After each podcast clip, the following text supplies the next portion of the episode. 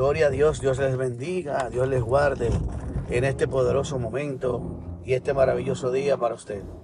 Le damos gracias a Dios una vez más por permitirnos estar en sintonía con ustedes y ustedes con nosotros a través de este podcast Edificando sobre la Roca. Le damos las bienvenidas a los que por primera vez nos escuchan y les invitamos a suscribirse y, a compartirlos. Quiero que analicemos algo en las escrituras hoy, algo maravilloso, algo, algo lindo, algo precioso. Como siempre las escrituras nos tiene acostumbrados, gloria a Dios.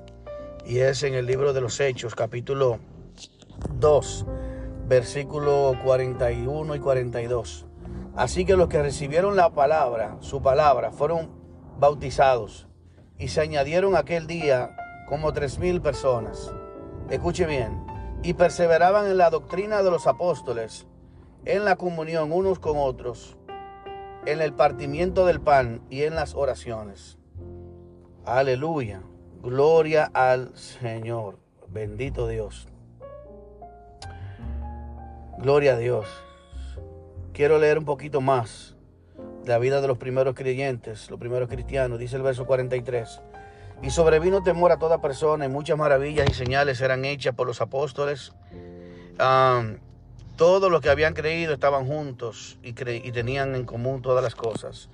Vendían sus propiedades y sus bienes y los repartían a todos según la necesidad de cada uno.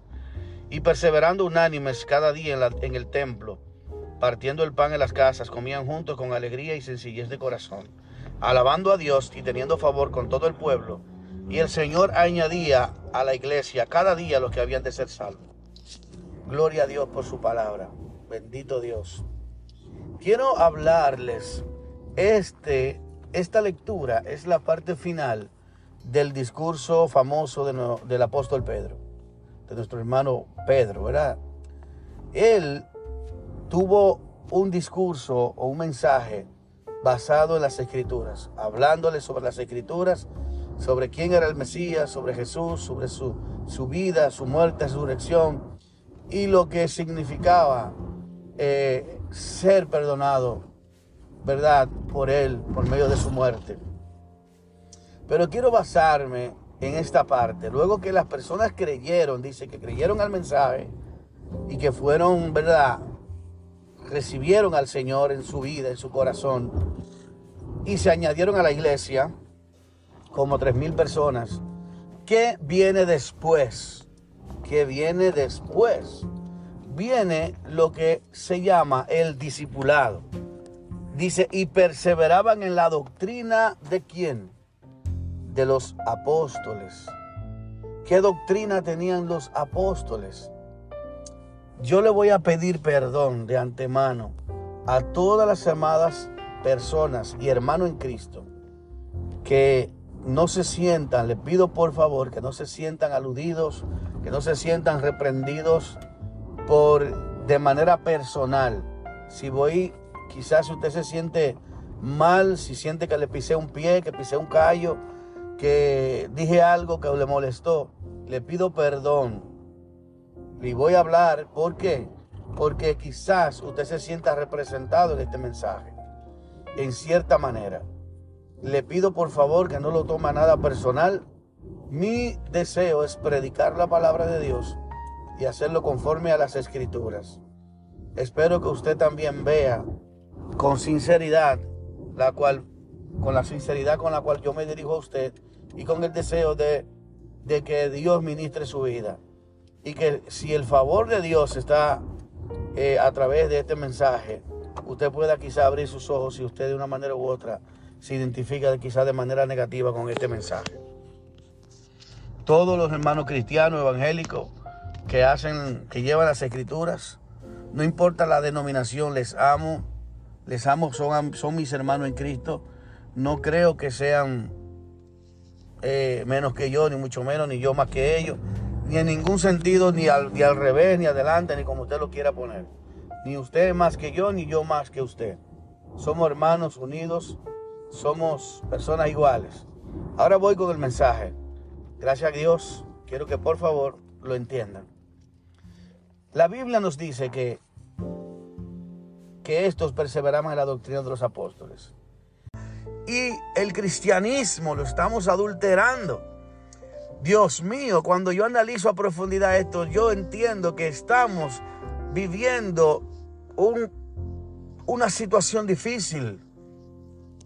Estamos viviendo una situación bien difícil porque no, porque como le digo, si voy a buscar una iglesia para congregarme y comienzo a, me dan la oportunidad de predicar y quiero predicar sin ánimo de ofender, de dañar, simplemente hablar lo que el Espíritu de Dios quiere ministrar mi vida y quiere usarme. Y quizás estoy predicando en una iglesia pentecostal, dispensacionalista, que no quiere saber o que tiene otra forma de pensar, pero para ellos la intolerancia religiosa les impide que puedan escuchar otro tipo de enseñanzas sin analizarlo, sin ir a las escrituras, como lo hacían los de Berea. Mi hermano, me duele en el alma, me duele en el corazón decir esto. Pero cuando pienso y analizo y digo, estaré, tendré que buscar un lugar eh, sin ninguna asociación conciliar. Tendré que buscar un lugar donde no tenga un letrero que diga Asambleas de Dios, Iglesia Metodista, Iglesia de Dios Pentecostal, Iglesia de la Profecía, Iglesia eh, de eh, Bautista, tal cosa. Tendría que hacerlo. Entonces, sin darnos cuenta, hermanos, estamos haciendo diferentes caminos, haciendo divisiones. Y sin darnos cuenta, estamos cometiendo graves errores, amados. Estamos fragmentando la iglesia de Cristo por la cual Él murió y resucitó. Aleluya. Quiero pedirles perdón si se sienten ofendidos, pero es una grandísima verdad que no voy a callar y no puedo callar. Por más que quisiera, quisiera callarme, no puedo. Cristo vive en mí y tengo el celo por el Señor que me consume. No me importa lo que piensen los demás. Lo hago por el Señor, por amor a Dios, por amor a lo que dice la Biblia, por amor a la verdad. Y si tú amas a Dios, te invito solemnemente y con toda, con toda humildad a que investigues las escrituras, a que analices lo que estoy diciendo. Y si estás de acuerdo, puedes compartirlo, puedes comentarlo y puedes analizarlo. Te invito a hacer análisis analítico con lo que te estoy diciendo. No para que seas simplemente un contradictor, sino que seas analizar cada escritura como los debería, para ver si estas cosas son así. Así que quiero dejarte ahora y quiero que pedirte, darte las gracias por escucharme y de pedirte por favor que sigas edificando tu vida sobre la roca, la cual es la palabra de Dios. Dios te bendiga y Dios te guarde. Amén.